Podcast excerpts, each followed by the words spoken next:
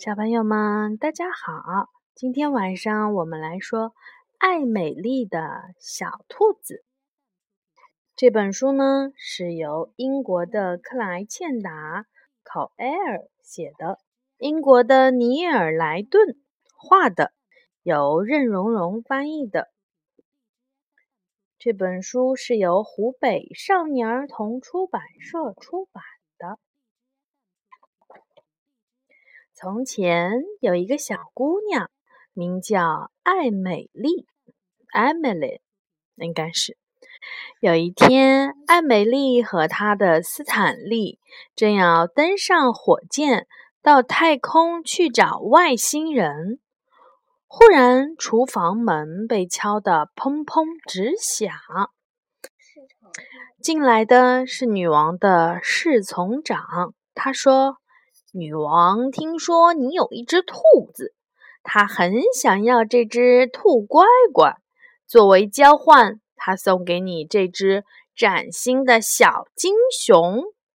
艾美丽看着女王的这只小金熊，它是崭新的，而且是金子做的，硬邦邦的，很吓人。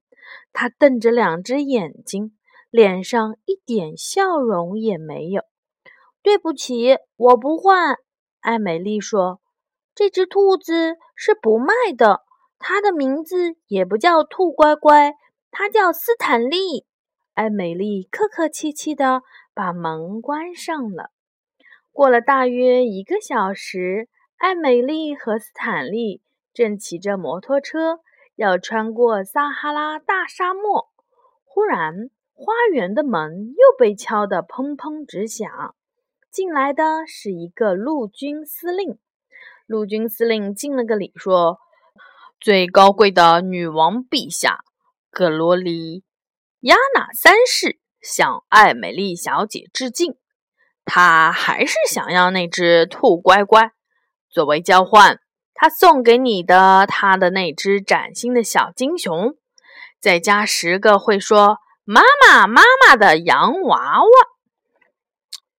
艾美丽说：“我不要十个会说话的洋娃娃，我就要我的小兔子。拜托，它的名字不叫兔乖乖，它叫斯坦利。”艾美丽让陆军司令赶快离开这里。这一回，他就不那么客气了。过了几天，艾美丽和斯坦利正在海底珊瑚礁那里潜水，忽然。花园的门又被敲得砰砰直响。这次来的是海军元帅。海军元帅敬了一个礼，说：“最光荣的女王陛下，格罗里塔亚三世向艾美丽小姐致意。他希望你马上交出那只兔子。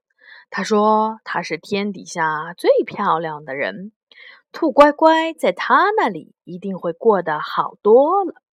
作为交换，他会给你那只崭新的小金熊，十个会说“妈妈妈妈”的洋娃娃，再加五十只只会不停摇晃的木马。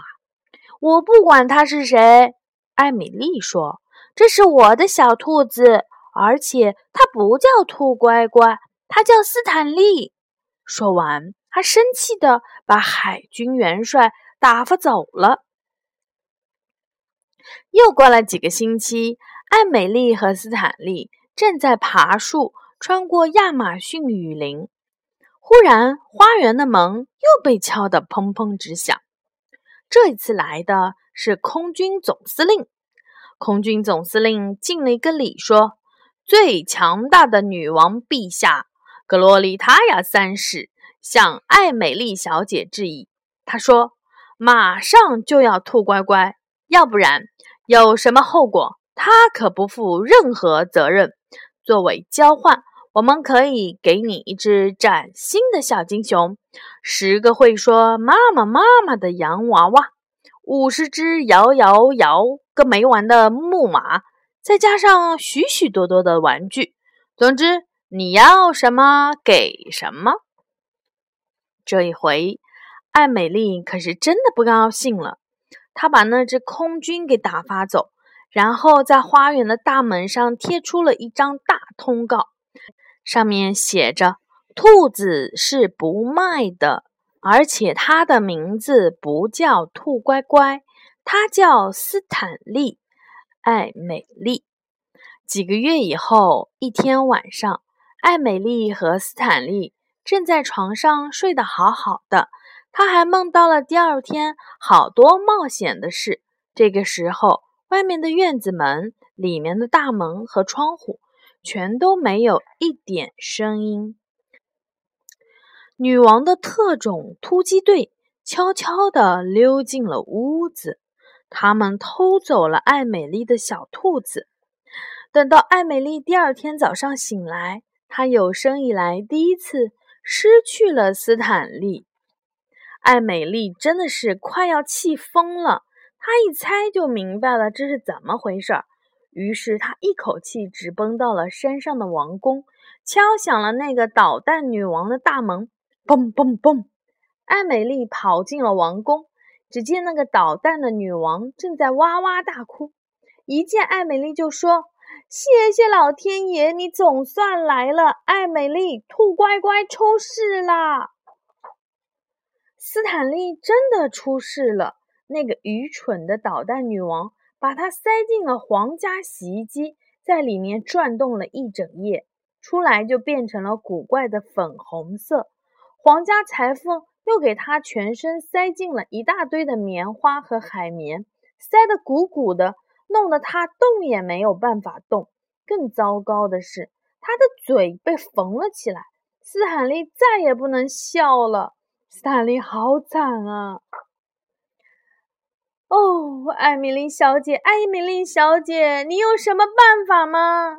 愚蠢的捣蛋女王着急地问。“当然有。”艾美丽说，“我要把斯坦利带回家。”那愚蠢的女王哭得更厉害的。“我有世界上所有的玩具，可是没有一样比得上斯坦利那么好玩。”艾美丽真的很替这个愚蠢的女王难过。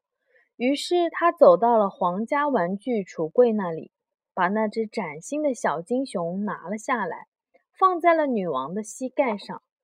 艾美丽对女王悄悄地说：“你留着这只可怕的崭新的小金熊吧，白天跟它一起玩，夜底跟他一起睡，把他抱紧了，他一定有许多冒险故事跟你讲。这样下去，有一天你醒来。”也许就真的有一个属于你自己的玩具了。说完，艾美丽和斯坦利一起回家了。有好长好长一段日子，艾美丽和斯坦利都没有听到过那个愚蠢的捣蛋女王的消息。可是有一天，都两年以后了，正当艾美丽和斯坦利在银河最外围的地方探险的时候，忽然。厨房的门又被砰砰敲得直响，是一位邮递员给艾美丽送来了一封信，信上就只有一句话：“谢谢。”哈哈，这个我知道这是谁记得了，这是那个可恶的女王说的。对，因为什么呢？因为他跟他的小金熊成了真正的好朋友，对不对？是啊。嗯，好的。这就是一个，嗯，关于幻想的玩具朋友的故事啦。好的，小朋友们，晚安。